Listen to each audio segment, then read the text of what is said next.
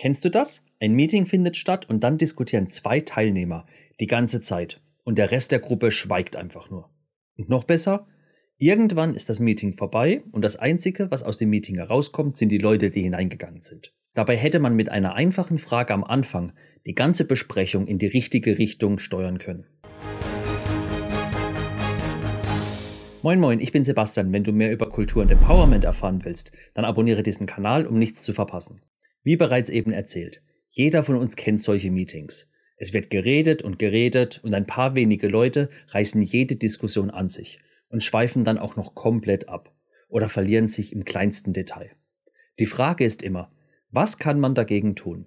Klar, als Meeting-Moderator oder Organisator kann man durch eine Agenda versuchen, es zu steuern oder auch einschreiten und versuchen, die Leute wieder auf den richtigen Weg zu bringen. Trotzdem ist das nicht immer von Erfolg gekrönt. Was du aber mal probieren kannst, ist, wenn das Meeting startet, dass du kurz das Ziel des Meetings aufzeigst und auch erklärst und dann aber auch noch eine ganz simple Frage an die Teilnehmer stellst. Wer sollte in dem Meeting am meisten reden? Es ist eine ganz einfache Frage. Sie soll aber die Teilnehmer dazu bringen, nachzudenken. Wer kann am meisten zu dem Meetingziel beitragen? Wer hat die Expertise? Was kann ich überhaupt dazu sagen?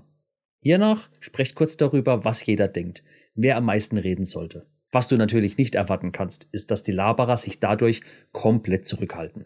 Es gibt aber dem Moderator die Möglichkeit, darauf zu verweisen, wenn er ein Gespräch stoppen möchte. Und wenn du mit dem Problem der Materie des Meetings nicht komplett vertraut bist, gibt es dir zusätzlich ein frühes Gefühl dafür, wer sind die wichtigen Informationsgeber in diesem Meeting.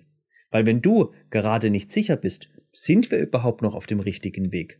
Oder verrennen wir uns? Kannst du immer mal als Frage reinstellen. Sind wir noch auf dem richtigen Weg?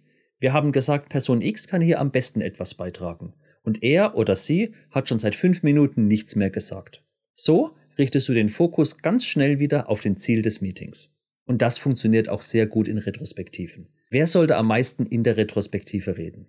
Wenn alle sagen, der Scrum Master oder der Product Owner, hast du direkt schon ein Indiz dafür, dass hier etwas nicht richtig läuft. Und wenn das Meeting dann fertig ist, kommen sehr wahrscheinlich die Fragen auf, was ist mit den Besprechungsnotizen, den Meeting Minutes auf Neudeutsch? Was hier zu beachten ist, habe ich in einem meiner anderen Videos behandelt. Schau es dir unbedingt direkt mal an. Und hat dir dieses Video gefallen? Dann würde ich mich über einen Daumen nach oben freuen. Und abonniere meinen Kanal, damit du mehr über Kultur und Empowerment erfährst und nichts verpasst.